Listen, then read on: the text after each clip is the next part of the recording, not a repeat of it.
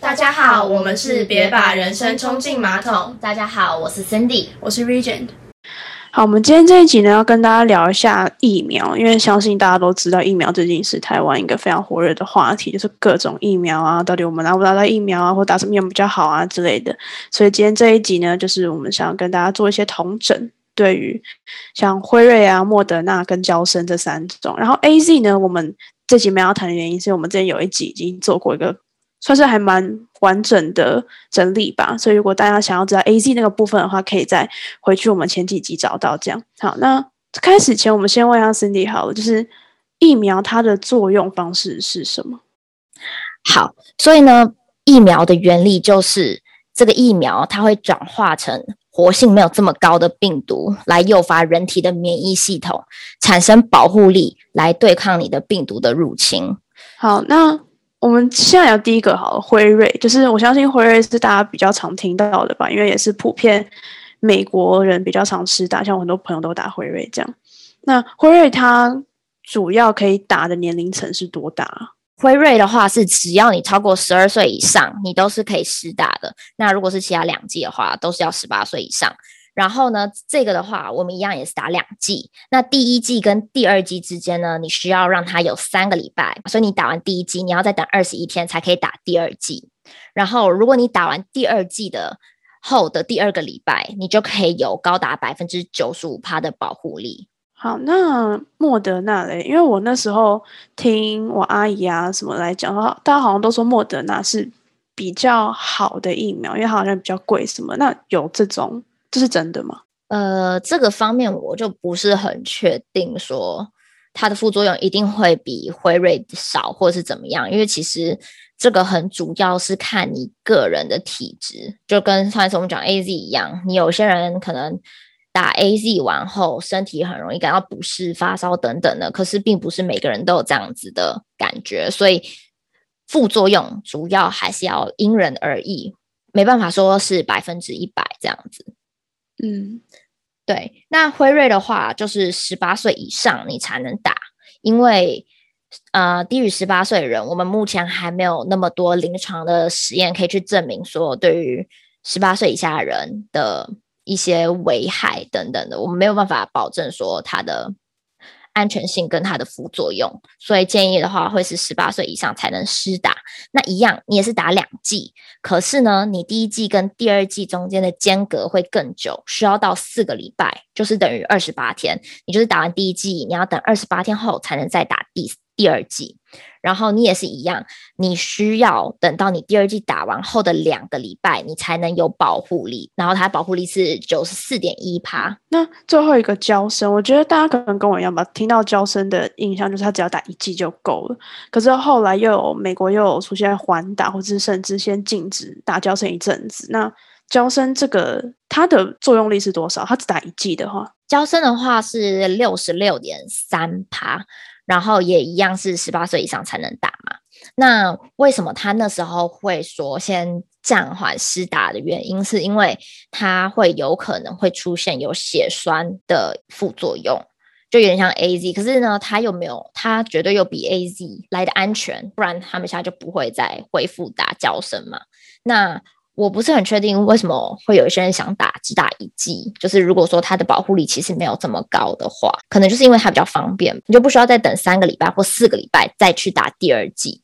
那可是胶生一样，虽然它只打一剂，但是你还是要等两个礼拜后，你才会有那个保护力存在哦。所以意思是说，如果你今天打完后，任何一个疫苗，你如果只打了一剂，然后呢，你根本没等到两个礼拜，你就出去，你有非常非常高的可能性，你还是会染疫，因为你的身体需要两个礼拜，它才会真的有这个保护力存在。好，那像最近，我相信大家在看新闻嘛，好像有蛮多死亡的案例都是因为接种了疫苗之后才出现。那到底说？有没有一些族群是不建议吃打疫苗的？不像 A Z 建议孕妇啊，或者是有使用荷尔蒙疗法的，都建议暂缓施打。但是像如果说是这三个疫苗来说的话，根据美国 C D C，他们是说，如果你今天有对于疫苗有过敏的反应，就会建议你先不要去施打。那有些人可能是施打完第一剂后才知道说，哎，自己好像有过敏，对于疫苗有过敏的反应，那就会建议你也是先去询问一下你的医生，再确定要不要打第二剂。那如果说你今天已经打了疫苗，过敏反应通常会是在四个小时后。然后才会开始出现，例如你有可能会有荨麻疹啊，有肿胀的感觉，或者甚至是呼吸困难。那如果你有这些症状的话，就会建议你马上就医，然后先去找是不是因为你对于疫苗有过敏的反应。那如果是这样的话，通常医生会建议你可能要先暂缓施打第二剂。好，那我觉得现在普遍大个。疑问吧，就是说有些人打完了第一剂之后，想要预约第二剂。那虽然说已经预约好，但是不知道到底会不会打得到疫苗，因为可能库存不够。那这样要怎么办？根据美国 CDC 他给我们的资讯的话，是建议说，你第一剂跟第二剂之间的间隔不要超过六个礼拜，就是四十二天。因为他现在其实也没有更多的。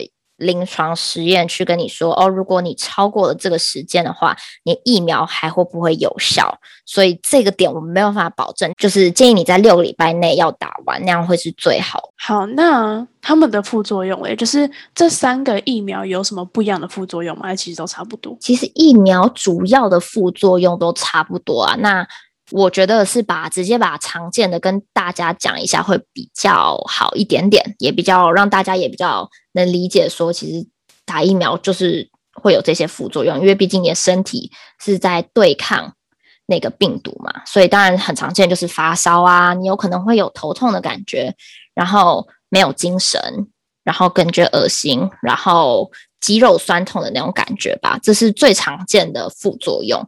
那其实你三个疫苗，甚至 A Z 都都会有这些副作用。好，那这边再跟大家重申一次，非常非常重要哦，就是什么时候你才算真正有保护力，完完整的保护力？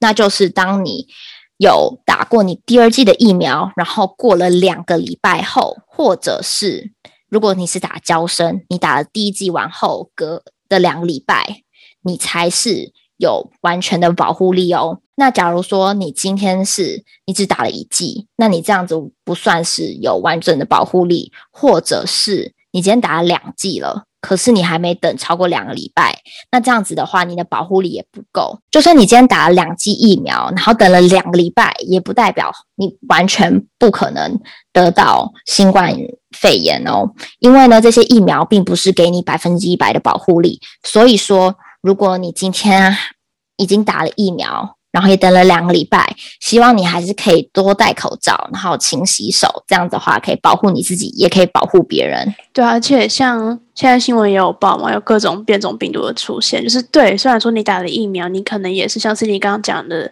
等了两个礼拜之后它生效了，但因为病毒现在都在变，所以到底我们现在打的疫苗跟变种的病毒到底能不能够抗衡，这也是一个大家还在研究的问题。所以。主要还是说，就是保护自己，也是保护他人啦。对，因为现在像是 Delta 病毒那些的，其实都是比原本的新冠病毒来的更可怕。虽然你打疫苗，它还是会有保护力，只是你很难去保证说你完全不会得到。所以大家真的是平时做的一些清洁习惯，还是要继续去做。好，那我们今天这期就到这边，希望大家喜欢我们的内容。然后也记得要勤洗手，要做防疫，这样。那我们下次再见，拜拜。